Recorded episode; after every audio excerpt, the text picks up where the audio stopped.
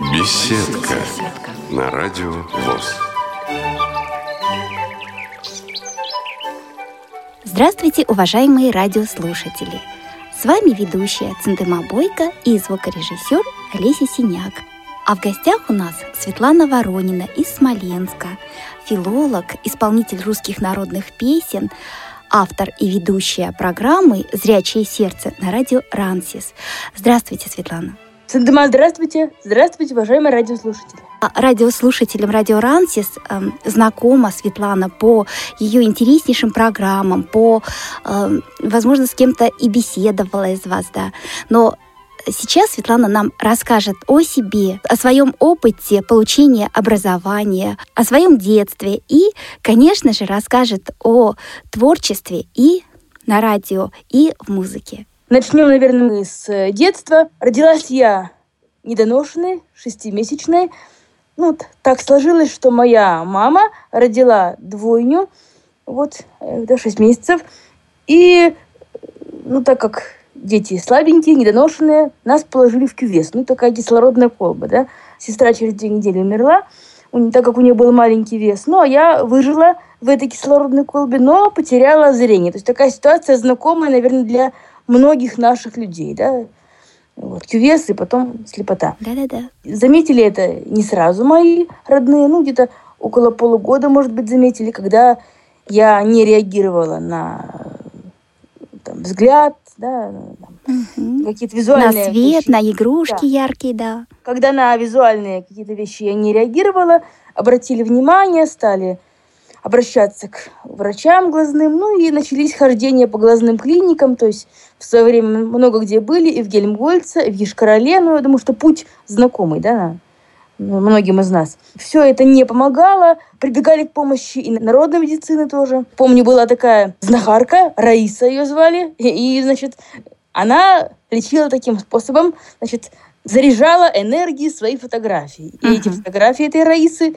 прикладывала я к глазкам. Ну, для меня тогда, мне тогда было лет, лет 5-6, ну и для меня это было такой некой игрой. После обеда ложусь спать, и фотографии Раисы к глазкам прикладываем. Конечно же, все это не помогало, а вот зрение не возвращалось. Правда, помню, что еще в детстве, гуляя там с мамой, с бабушкой по парку, это вот в Минске было на маминой родине, то есть иду по парку, и я вижу право-слева от себя темное пятно, я понимаю, что это скамейка, да. Допустим, во дворе дома идем, вижу темное пятно, понимаю, что это машина. После это ушло. Как-то с годами это вот осколочное зрение ушло. Ну и, в принципе, светоощущение тоже потихонечку уходит. Сейчас как-то уже очень и очень слабо. Но что касается детского сада, в этом плане мне повезло, потому что работала в садике много лет моя любимая бабушка. Ну и поэтому я ходила, опять же, в группу к бабушке. Крестная мама у меня была музыкальный работник. Ну, в общем, все меня взрослые там знали, вряд ли все, да, нянечки все знали. То есть социализация, в принципе, произошла с самого детства дошкольного, то есть вы были в коллективе, были с детьми, то есть развитие получали, вот, так скажем, интегрированно, да? Ну да, ну как не с самого, наверное, с пяти. И вот я помню, что и бабушка рассказывает, первые дни я почему-то, ну, не почему-то, а потому что общения с детьми до этого не было, я боялась детей. Вот, ну, потом это прошло. Ну, и, в общем-то, проблем не было. Потом, когда стал вопрос о получении дальнейшего образования в школе, решили так, значит, ну, во-первых, Брайль мы изучали в Минске, на родине моей мамы, нашли учительницу, которая могла мне в этом помочь. И мы с мамой ездили туда, ну, к дедушке с бабушкой туда. Ездили э, на, к ней на занятия, потом она нас, естественно, нас снабдила азбукой, и дальше мы уже с мамой изучали Брайль здесь, дома в Смоленске. То есть ездили к ней ну, на консультации, как бы. Ну и школа в Минске там э, для детей, для слепых детей она была, но она была не интернат, а вот школа, да. Мгм. Поэтому получилось так, что семья была на- разорвана на два города, пока начальную школу я заканчивала. То есть мама со мной учится там, то есть вводит в школу, забирает и так далее, да, Мгм. а папа здесь. Вот, ну, четыре года мы так вот прожили, наверное, они промучились, так как теперь понимаю, да. Ну, и, конечно же, жить так постоянно ну, невозможно было, конечно, да, то есть семья просто бы не сохранилась вот в таком варианте, да, разорвана на два города. Поэтому, ну, думали, что делать дальше, ну, и возник такой вариант поступать в Москву в первый интернат. Ну, это было, опять же, делом непростым, трудно было пробивать временную прописку. На тот момент уже, да, уже советское время прошло, да, уже теперь уже в 90-е годы, чтобы учиться в Москве, требовалась временная прописка. А вот с трудом, но папа с бабушкой там, подключили там некие связи, удалось им это пробить, да, удалось э, получить мне временную прописку в Москве у моей родственницы. Получалось как? Живу в интернате от каникул до каникул, но раз в месяц приезжает мама или бабушка, ну, помочь. Uh-huh, uh-huh. Да, чтобы выходные, раз в месяц, типа выходные пожила я у родственницы, ну, почувствовала атмосферу домашнюю. Таким э, образом мы вышли из этой ситуации, да, то есть э, 8 лет я проучилась в Москве. Ну, эти годы, если вспоминать, ну, как сказать, в плане общения, да, как-то вот у меня отношения с коллективом, с классом особо не сложились. Коллектив на, то, на тот момент уже был сформирован, то есть я пришла уже в класс, который сдружился, mm-hmm. спаялся, да, и да. появилась я. Ну, приняли меня, в общем-то, не сразу, и... И до конца не влилась, вот до конца так как... Угу. До конца не влилась, Почему-то мне вот на протяжении моего детства, это становление, почему-то всегда меня тянуло ко взрослым людям. Учителя, воспитатели, вот, не знаю, может, с садика это пошло, может, как-то, ну, не знаю, как-то вот так оно получалось. То есть проблема, она не столько что коллектив не принял, но и, наверное, в вас тоже была. То есть это взаимное такое вот э, неприятие, скорее всего, да? Да, да и, наверное, даже и не проблема. То есть какой-то проблемы я по этому поводу какого-то расстройства, да, огорчения, что меня не приняли как страшно, да, я, такого не было. Да? Угу, угу. Таких чувств я не испытывала. Единственное, наверное, с кем вот мы с Кириллом Пономарем, который вот у нас теперь на радио Рансис, да, вот мы с ним вместе учились в школе и так вот э, плотно дружили на тот момент. Вот. В одном а классе, а, да? Нет, он, он на три года постарше. Угу. Вот. А в принципе, так вот друзей, по большому счету, кроме него, наверное, и не было. Тогда, ну, зато была музыка, да, то есть тогда я начинала заниматься музыкой. Почему народные песни? Потому что мне было лет 12-13, появились первые альбомы Надежды Кадышевой. Ну, с этого времени началось увлечение народной песней. Вот. А потом уже мы с бабушкой э, однажды, будучи на каникулах, я в Смоленске, пошли искать педагога по вокалу. То есть был такой пасмурный осенний день, мы с ней в одно училище, потом порекомендовали нам обратиться в Институт искусств. И так появилась в моей жизни моя первая педагогка, наверное, самая лучшая, Лариса Ивановна Лебедева, которая, в общем-то, мне дала основу народного пения. Ну и в настоящее время я уже занимаюсь сама, подбираю себе репертуар по записям всевозможным. То есть теперь я уже занимаюсь самостоятельно. То есть вы входите, как я поняла, все-таки в какую-то группу или нет? Изначально были частные уроки вокала. Угу. Затем, по окончании школы, да, наш Смоленский дом культуры ВОЗ, там организовывался хор, ну, поначалу был маленький ансамбль небольшой. С 2009 года пришел к нам наш хормейстер, Валерий Анатольевич Кречетов. С тех пор у нас хор серьезно образовался. Хор получил звание народного. Я являюсь солисткой этого хора. Ну и езжу на фестивали, и на всероссийские, вот трижды была на фестивале «Душа народная», да, вот в Казани, в Уфе и вот в Саратове в ноябре 2016 года. Может, что-то из этих концертов послушаем сейчас? Ну вот давайте песню «Канарейка», э, которую я исполняла вот на фестивале «Душа народная».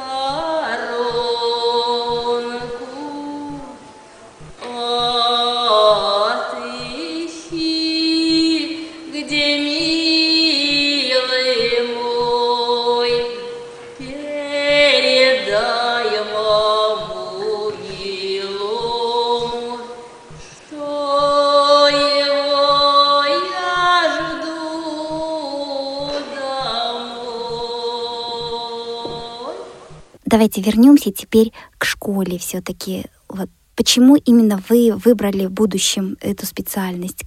Куда музыка делась? Почему именно не музыкальное, а филологическое образование? Да, было желание пойти по музыкальной стезе, конечно же. Ну, когда э, дело подходило к окончанию школы, стали узнавать. Сначала узнавали по поводу Курска. Но в Курске нет кафедры сольного народного пения, поэтому само собой отпало, а потом, ну, ну, и у моих родных не было желания отпускать меня снова да, в вольное плавание, снова в интернат, ну, по сути, снова, снова, ну, и как-то мне самой сначала были такие порывы, да, в старших классах, а потом, честно говоря, вот наблюдая сама за собой спустя годы, уже не хочется в такую, в интернатские условия, в общежитие вновь, да, когда привыкнешь вот к домашней обстановке, к своей комнате, да, к комфортным условиям жизни уже, уже не хочется. То есть, да, когда рядом мама, бабушка, да.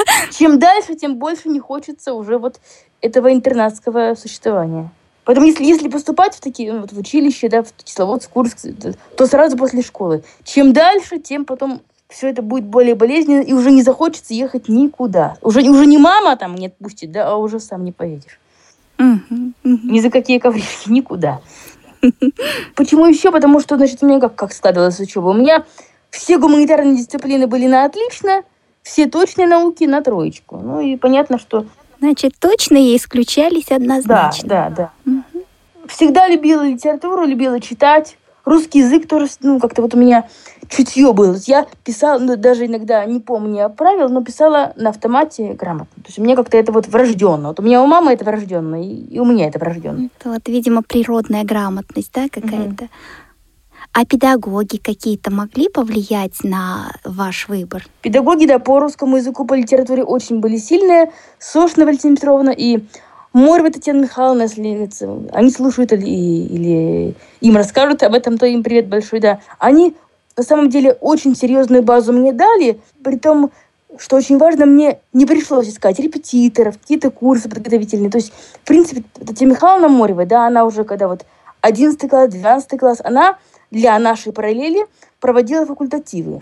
Очень серьезные дважды в неделю. То есть после обеда мы собирались, она, ну, по идее, это время ограничено часовым, там, час-полтора, да, ограничено. А она с нами проводила и до ужина, и могла и после ужина заниматься. То есть, в принципе, полноценные по полдня занятий каждый. Ну. То есть она отдавала все свое время и вот вам, да, чтобы заинтересовать литературой и вообще филологией в целом, да? Заинтересовать и полноценно готовила, но она понимала, кто у нее выходит на, на поступление на филологию. Uh-huh, uh-huh, и она uh-huh таких людей, кто поступает, филологи, историки, она, конечно, нас уже натаскивала. То есть москвичи, те, да, они могли, конечно, в выходные пойти на какие-то курсы подготовительные, все, но у меня такой возможности не было, потому что, ну, я в интернате, в выходные нахожусь, куда я пойду и с кем я пойду.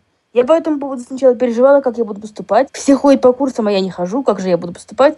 Но, как потом оказалось, проблемы в этом абсолютно не было, потому что базу мне, в общем-то, Татьяна Михайловна дала не хуже, чем на этих курсах, а то и лучше. Uh-huh. Поступала я на заочное отделение, и при поступлении на заочное, в принципе, требовалось сдать всего лишь один экзамен, это диктант. Диктант uh-huh. я успешно uh-huh. Этого было достаточно, чтобы зачислили уже в университет. А в да. какой? А в какой? В наш Смоленский государственный университет. Ну, раньше был педагогический, сейчас он СмолГУ, ну, по аналогии uh-huh. с МГУ, да? Да-да-да. Наш, ну, как называется, Смоленский ПЕТ наш. Ну, да, бывший. Многие педагогические институты потом приобрели статус э, государственных университетов, да, в таких вот. Как складывалась учеба? То есть, э, кстати, как писали диктант? По Брайлю или диктовали? Диктант писали таки, таким образом. Значит, э, сидела мама, сидел ассистент, ну, который у нас контролирует uh-huh, uh-huh. я диктую по слогам, со всеми знаками препинания, да, диктую вот, вот, вот как оно есть, да, как, uh-huh, как, как uh-huh. бы я это написала. Да. Мама это пишет, ассистент контролирует, чтобы да. она от себя ничего не добавляла и не да, убавляла, да. да. Понятно. Но она бы и не стала, но, и, в принципе, необходимости в этом не было, я сама могла uh-huh, да. Uh-huh. И сидели мы в отдельной аудитории, то есть я мама-ассистент. То есть uh-huh. вся группа писала где-то там, но их, их, честно говоря, я их до первой сессии их никого не видела, да. Uh-huh. А мы писали в отдельной аудитории втроем. Uh-huh. Понятно. А как начиналась ваша учеба? Как влились в коллектив и кто вам помогал, и вот как-то первое знакомство с университетом? Первое знакомство с университетом было еще задолго до поступления. То есть мы, мы с бабушкой пошли, как сказать, в разведку, так сказать, да, на филфак, объяснили свою ситуацию декану. Декан меня немножко так проверила, мои знания, ну, убедилась, что они есть, uh-huh. в принципе да, э, поговорила с ректором, и он, ректор дал добро на мое поступление. То есть знакомство с вузом, оно, в принципе, было еще до этого. Ну, а первый курс, первая сессия установочная осенью, в сентябре. Вот. Ну, а что касается коллектива, ну, когда отделение заочно, получается, коллектива как, как такового и нет, да, потому что люди видятся два раза в год, uh-huh. по месяцу. Uh-huh. То есть, в принципе, даже запомнить своих однокурсников да, сослепу-то не всегда получается. Да. Другое дело... Не знаю, я бы, я вот как раз по себе бы этого не сказала. Другое дело, что когда экзамен приближается, то они сами о тебе вспомнят и подходят за помощью. Подходит, я, я такой, ты перескажи мне это произведение. Меня, меня зовут так-то, мне. Вот. То есть знакомились они сами со мной. Потом, когда поняли, что я хорошо учусь.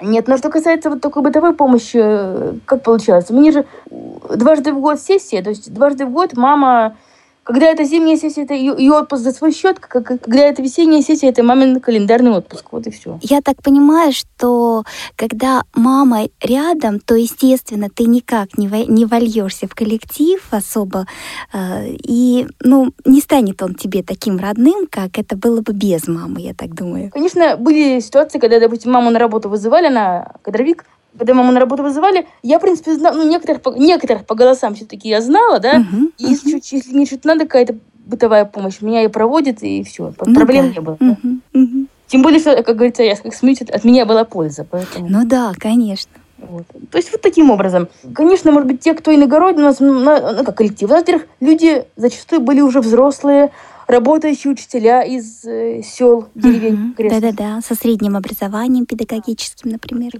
Да. Ну, поэтому, ну, как бы, я не знаю, в принципе, наверное, и каких-то вот общих интересов у нас с ними, да, наверное, много было. Да, да, они уже люди семейные, состоявшиеся, да, я молодая девочка после школы. Ну, в принципе, о чем? Да, ну, только, только что по, по учебе, да, да, какие-то моменты. И все, наверное.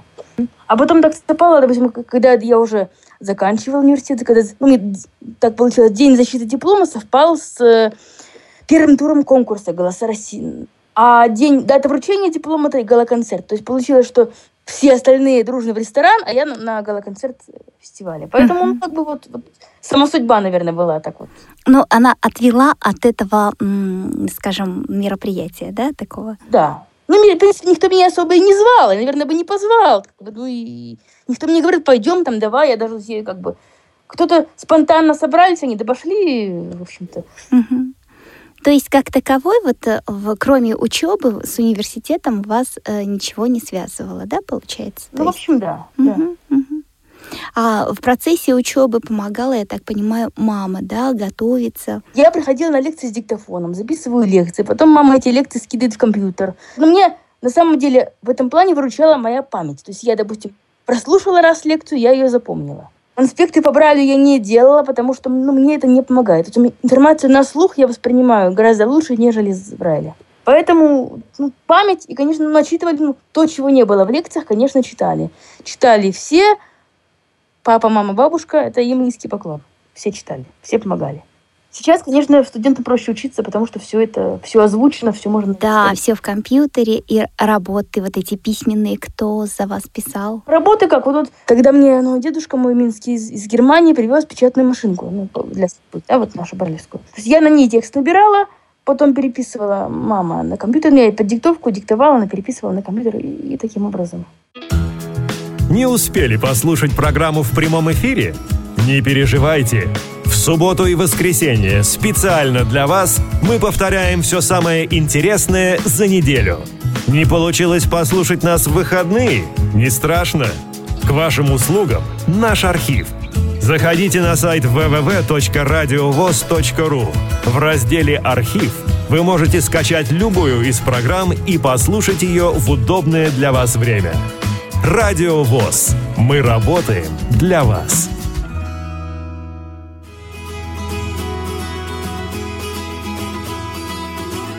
В эфире Радио ВОЗ. Мы сердцем видим мир земной, А звезд хотим рукой касаться. Напоминаю, что сегодня у нас в гостях по скайпу Светлана Воронина из Смоленска, филолог, исполнитель русских народных песен, автор и ведущая программы «Зрячее сердце» на радио «Рансис». А после окончания университета удалось ли вам сразу устроиться на работу? Устроиться, к сожалению, мне не удалось. Ну, во-первых, как? Библиотека для слепых, она, да, она есть. Но там как бы не торопились брать инвалидов по зрению. У них уже на тот момент двое работало незрячих, ну и третьего им, в общем-то, не нужно было. И коллектив укомплектован. То есть на, на, с работы не получилось. Ну, продолжала заниматься народным пением, продолжала я ездить по фестивалям, областным, да, концерты в городе, концерты по нашим окрестным селам. Ну и кроме этого появился интернет. То есть по окончанию школы я стала посещать наши курсы, которые, курсы по компьютеру, которые были организованы в нашей библиотеке Смоленска. Да, был один молодой человек у нас, Денис, который обучал наших незрячих компьютеру. То есть я вот где-то полгода к нему походила, ну и, в общем-то, ну как бы... То есть в дни репетиции посещала эти курсы. И, в общем-то, потом появился скайп, голосовые чаты, ну а потом как-то возникла идея вот организовать свою радиопередачу. Сначала была такая маленькая радиостанция любительская, она называлась «Созвездие». Ну, э, ребята организовали, вот сами ее. Нашли сервер свой, да, на таком уровне любительском это дело, организовали. А потом уже в ноябре 2013 года вот меня и Кирилла Пономарева пригласили на радио «Рансис». И вот с ноября 2013 года программа «Зрячее сердце» выходит уже на радио «Рансис». Давайте маленький фрагмент из этой программы послушаем. Давайте, знаете, я вот думаю, что или из того, что Гран-при получила, или, знаете, или, или самая, самая первая программа, которая, ну, первая программа, принесшая мне диплом лауреата на интеграции. Эта программа была у нас о рыбалке, такой молодой человек, активный Михаил Гладких из Туапсе, он рассказывает о рыбалке. Может быть, он такой колоритная такая программа, я думаю, что мы ее послушаем. Хорошо. Здравствуйте, дорогие друзья! В эфире программа «Зрячее сердце». У микрофона автор и ведущая Светлана Воронина. Теряя зрение, человек нередко оказывается один на один со своей бедой. В корне меняется его окружение, порой даже самые близкие оставляют его. Приходится отказаться от всего, вплоть до любимых когда-то увлечений. Всегда ли это так? Сегодня попробуем мы общими усилиями данный стереотип опровергнуть. А обратимся мы к одному из самых любимых среди наших мужчин увлечению, а именно к рыбалке. О том, насколько данный вид отдыха доступен для незрячего, знает многое и расскажет нам сегодня наш сегодняшний гость Михаил Галких из Туапсе. Михаил, здравствуйте. Добрый вечер. Прежде чем мы перейдем к нашей сегодняшней теме, к теме нашего разговора, Михаил, расскажите немного о себе. Живу я в городе Туапсе. Работаю я массажистом. Мне на сегодняшний момент 34 года. Живу пока один, не женатый. Активный образ жизни я стараюсь вести. И спорт у меня, и походы в горы, ну и, конечно же, рыбалка. Я бы еще и охотой бы увлекался, но на охоту точно мне там делать нечего, потому что там все сложно. Вот, ну а рыбалка, увлечение такое, это с детства. У меня еще когда было остаточное зрение, мы ходили на рыбалки, ездили на рыбалки. Навык с лесками, с крючками, можно сказать, был с детства.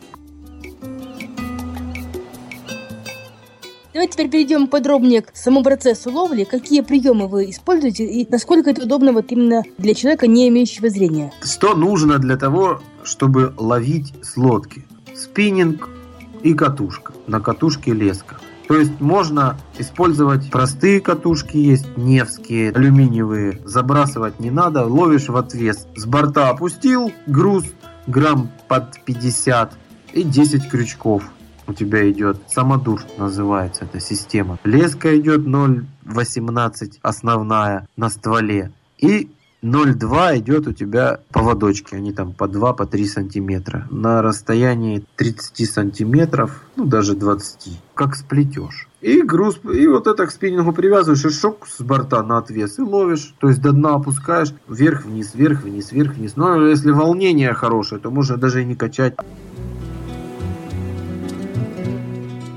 Михаил, рыбалка это такое хобби, которое помогает связывать новые знакомства. Наверняка с появлением лодки у вас немало появилось. Да, у меня появились солидные знакомые. Сейчас ну, опять же таки, мы познакомились с этим человеком на почве собак. Он охотник, но он еще и старший помощник капитана. Он ходит в Карибском бассейне, короче, да. Мгм. Ну, они по пять месяцев уходят в рейс. Мы с ним сдружились. Один раз ездили с ним на рыбалку.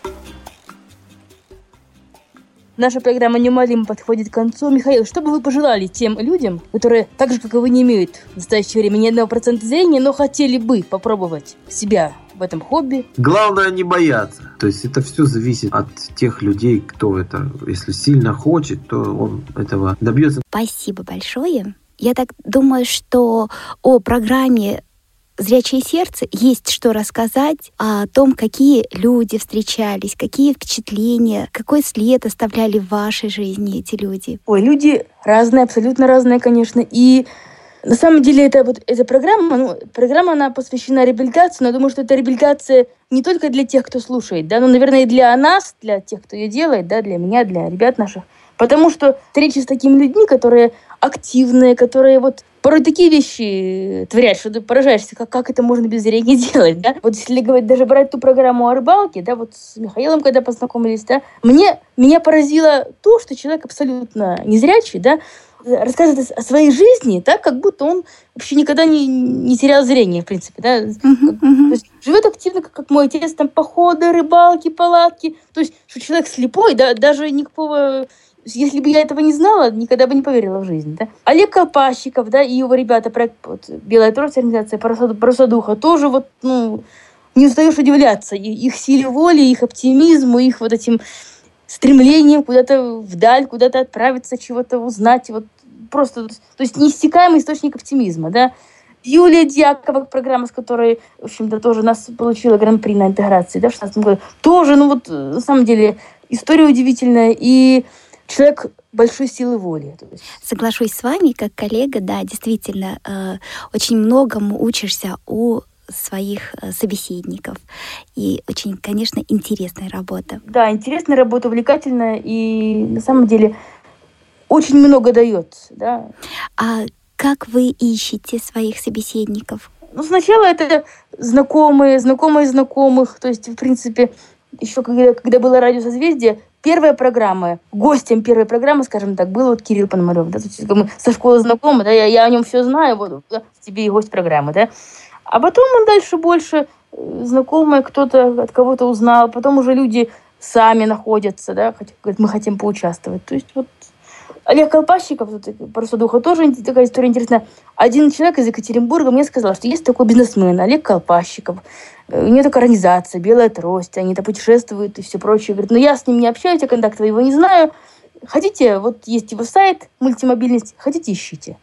Ну и зашла на его сайт, там на сайте был его электронный адрес, написала. Ну, я так посмотрела, там такие, такие контакты, такие связи там, и консулы, и американские, и какие, и еще многих стран консулы, и, в общем, очень такие крутые связи. Думаю, ну, конечно же, со мной общаться он не будет, надо, надо ему это. Вот. Ну, а как выяснилось, общ- общаться он стал, и абсолютно нормально, без каких-то, да, э, без какого-то высокомерия. То есть написал, ответил, на интервью согласился, ну, ну и вот мы три программы сделали. А вот легче вам общаться с теми, с кем вы уже знакомы, или же с теми, с кем вот впервые, скажем, только вот э, благодаря этой передаче познакомились? А вы знаете, по-разному.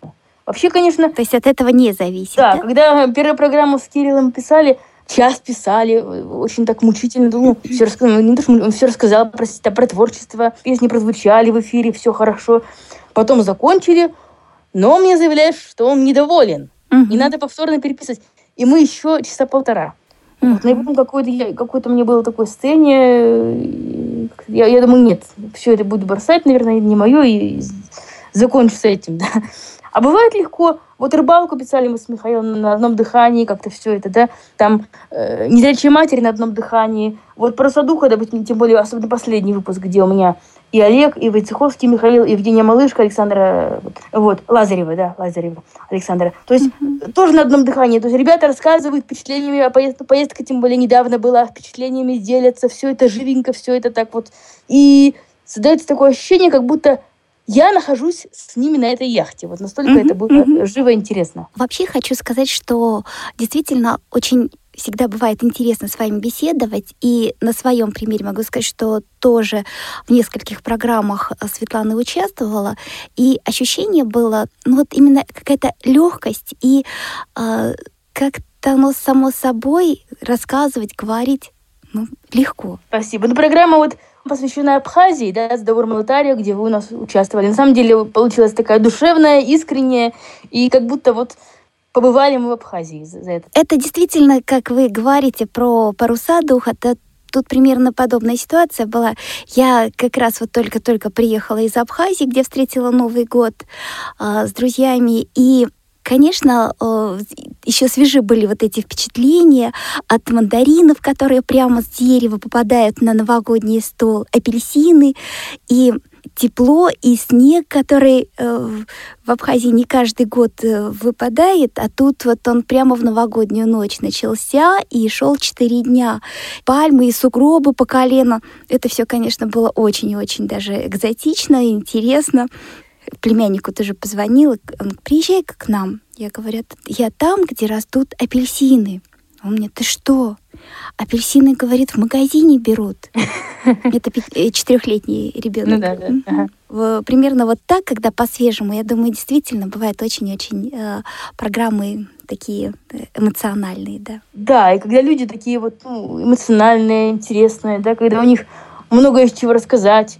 А тем более мы еще такую вещь интересную делаем, когда, ну, когда вот у нас ребята, когда вот с Кириллом и это, накладывали музыкальную, ну, та же Абхазия, да, та же э, просто духа и рыбалка, накладываем такой фон, допустим, да, если говорим Музыкальный, там, да. Музыкальный, да, да фон музыкальный, море шумит, чайки, mm-hmm. ну, в принципе, да, да, да. картинка это вырисовывается, да, вот. Mm-hmm. Да, конечно, программа очень интересная, но мы еще не поговорили об одной стороне вашей э, вот деятельности. Вы пишете художественные произведения, да? Пишу громко сказано. Была одна повесть. Называется она «Морская симфония вечности». Она уже озвучена, озвучена Челябинским университетом. Ее можно найти. И даже мне говорили, что в ЛКФ. Есть, да, да, да, да. Угу. Есть, да, на самом деле. То есть там ее тоже можно найти. Да, это на самом деле как-то было написано по наитию. Была такая холодная зима, такое зимнее настроение печальное. Ну и как-то вот нахлы, нахлынуло как-то вот накатила, как говорится. И вот получилась эта повесть, ну, правда, с грустным финалом. То есть Воспоминания о лете, но при этом, да. Угу. Воспоминания о лете, но при этом вот героиня в море топится, да, в конце. Ну, ну что делать? Ну, вот так бывает. Ну, вот так ей захотелось. Да, так вот, ну, любовь несчастная была, ну, что делать? Ну, ну отчасти это такая автобиографическая, да, повесть, мне кажется, но ну, финал... Так, да. Да. Конечно, я, я вот, нет, если так вот говорить, я бы, конечно, топиться бы не стала, да, я очень люблю жить для этого. Да. Вот. Ну, просто для яркой такой развязки нужно было что-то с этой героиней сделать. А вот я, я тоже дол- долго думала, и мне тоже и с мои делись так. Мама говорит, как это топить? Не надо, не надо, чтобы она топала, не надо, не надо. А потом мне Не надо ее топить, да? Да не надо ее топить, да. А потом мне снится сон, где она тонет. Причем я когда готовилась, думаю, как это все, ну вот, как это описать, да? Потому что можно там, что она размахивает руками, кричит о помощи, там все это как вот в фильмах показывают, да? Но потом мне нашли материал, как, как люди тонут. И вот там в интернете, да, и там вот было сказано, что на самом деле тонут тихо и незаметно. Ага. По описанию даже спасателей. То есть прежде чем э, финал написать, нужно было изучить э, литературу и способ того, как люди тонут, да? Ну да, да, чтобы, чтобы не, не было как-то вот э, вычурно так неправдоподобно, чтобы, чтобы, чтобы не, это правдоподобно было, было, да, что... Угу. То есть на самом деле незаметно, незаметно буль-були и под воду происходит это все. Ну, вот такая повесть. Нет, ну, конечно, какие-то моменты автобиографичности есть. И причем вот, ну, люди, которые читали, мои знакомые, говорят, что вот мир слепого человека описан верно, описан сознанием дела. Знаете, я тоже читала, и очень много таких моментов, которые ты а, сам тоже в своей жизни переживал. Вот э, Поэтому, конечно, это произведение, ну, как-то в тебе остается в душе. Я думаю, что это, ну, для нас это еще раз э, пройти и понять себя, а еще более интересно для тех, по-моему, кто с нами рядом, а, чтобы лучше могли понимать нас. Вот, вот мне кажется, для этого больше. здесь вот больше пользы, так скажем, да? Ну, возможно, да. Только найти те издания, где, где, бы, это, где бы это можно было публиковать, тогда, конечно. Я надеюсь, что все это впереди, и впереди не только это произведение, но и новые, новые. А стихи вы не пишете? Нет, стихи не пишу, и даже никогда не было таких э, вообще мыслей. Как-то не мое. А можно подробнее рассказать о вашей музыкальной стороне деятельности? Э, что, я исполняю народные песни и под баян с нашим хормейстером, и акапелла есть у меня вещи, есть у меня и серьезная, и лирика акапелла такая э, красивая, есть даже «Вдовий плач». С некоторого времени, вот с 2010 года, попробовала себя в стиле шансон. То есть у нас появился ну, вот, новый представитель Вички наш, Евгеньевич Савушкин. Он стал организовывать такие вечера там, к 8 марта, к Дню Победы, то есть заканчивается концерт наш, традиционный, да, нашего хорового коллектива, и застолье и танцевальная программа. И вот под танцевальную программу я начала петь вот, в стиле шансон. То есть Елена Ваенга, Любовь Успенская, Афина, вот тому подобное. И вы знаете, получается, и неплохо получается, и заводное, и весело, и люди с танцуют. Нет, ну что еще можно сказать о том, что, конечно же, большое значение, да, в формировании слепого ребенка, да, имеет, конечно же, его семья. Когда семья нацелена на развитие, то есть много читают, много объясняют, много с ребенком беседуют, тогда, конечно же, есть и развитие, есть и предпосылки к дальнейшему образованию. Когда какой-то старт такой серьезный дан с семьей, тогда ну, дальше, дальше человек идет вперед. То есть мне в этом плане, слава богу, повезло, спасибо моим семье. И, конечно же, человек в жизни моя особая, это моя бабушка любимая, которая всю жизнь положила на меня, которая, во-первых, она сама имеет педагогическое образование, она по идее, вот слепой ребенок рождается, да, у семьи шок. А как дальше жить, а, а как, что будет дальше, да? То есть бабушка, она, имея такое образование, она, имея, наверное, мудрость такую, да, большую мудрость, она не растерялась, да, не впала в панику. Она как-то вот направила жизнь семьи в нужное русло. Угу. То есть не позволила именно, э, да, растеряться и... Всех построил, как говорится. Спасибо, Светлана, огромное вам за то, что пришли к нам на передачу. И заключение программы, ваши пожелания нашим радиослушателям? Пожелание будет, наверное, э, звучать так. Я думаю, что если даже вы, дорогие друзья, не, ну, пока не нашли работу, вот закончили, да, получили образование некое, да, там, среднее специальное или высшее, но работы пока нет. Кажется, что вот вы не реализованы и страшное дело, и, как, и все, и я из жизни выброшу. Нет. Я думаю, не нужно отчаиваться. Ведь можно найти какое-то интересное хобби, да, интересное дело, которому будете свое время посвящать. Если вы такое дело сможете найти, тогда вы уже не будете одиноки, тогда уже жизнь наполнится каким-то смыслом. Э, при том еще я не сказала, что вот люблю путешествовать, да, тоже спасибо моим папе с мамой, бабушке, много путешествуем, и очень люблю море, отдыхала на море у нас в России, за границей тут была. То есть это тоже такая интересная часть жизни. То есть если есть такие, такая возможность, да, вот у родных ваших, не бойтесь, путешествуйте. То есть не заклинивайте себя на том, что я слепой, на меня будут смотреть там где-нибудь на пляже за границей, какой я несчастный. Да, Господи, вы отдыхаете и путешествуете для себя, а не для кого-то, да? То есть живите, радуйтесь, получайте от жизни максимум удовольствия, и тогда жизнь будет прекрасна, тогда депрессия вам точно не грозит. А может, расскажите об одной из своих поездок? Вот какие-то ваши яркие впечатления такие? Вот яркие? Ну, это, конечно, самое, наверное, яркое, это вот мой юбилей в Таиланде. То есть на 30 лет. Вот это в декабре было 2015 года. Мы поехали с папой, с мамой в Таиланд. То есть вот сам по себе факт удивительный в том, что э, у нас в России зима, да, uh-huh. день рождения мой да. зимой. Uh-huh. А там в свой день рождения купаюсь в море, в бассейне, светит такое яркое солнце удивительное. И, конечно, эта поездка была очень запоминающаяся. А накануне дня рождения ездили мы на экскурсию и э, посетили буддийский, этот сам, буддийский храм. А в этом храме, вот, ну, они, тайцы, они в этом плане ну, делать деньги умеют. Они же что, ну, для туристов такую замануху придумали. Значит, что? У них храм строящийся еще. И вот они предлагают туристам купить такую маленькую плитку мраморную, угу.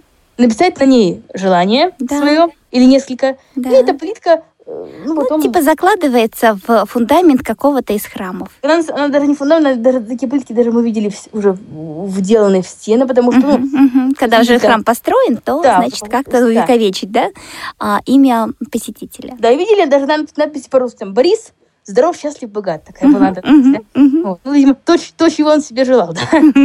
Вот. Ну, так и я тоже вот писала себе тоже парочку желаний, ну... Как они? Как они, ну, пока вот, ну, Надеюсь, что в процессе. вот. Ну, как говорили нам некоторые русские, кто, кто там, ну, с кем мы общались тогда, да, что часто сбывается. Поэтому будем надеяться, что тоже сбудется. Но все впереди, и, конечно, все сбудется. Мы вам этого желаем. А в заключение что мы послушаем? А в заключение послушаем песню «Зима», которую я исполнила, аккомпанирует Кречетов Валерий Анатольевич, наш любимый хормейстер. Песня «Зима». Такая раздольная, веселая, озорная. Вспом, вспомним зиму, вот, предновогодний, это святочный этот период, вот, веселье, радость. Да, спасибо еще раз. Напоминаю, что сегодня с вами ведущая Центема Бойко и звукорежиссер Олеся Синяк. А в гостях у нас Светлана Воронина из Смоленска, филолог, исполнитель русских народных песен, автор и ведущая программы «Зрячее сердце» на радио «Рансис». Всего доброго! Спасибо, всего доброго. До новых встреч.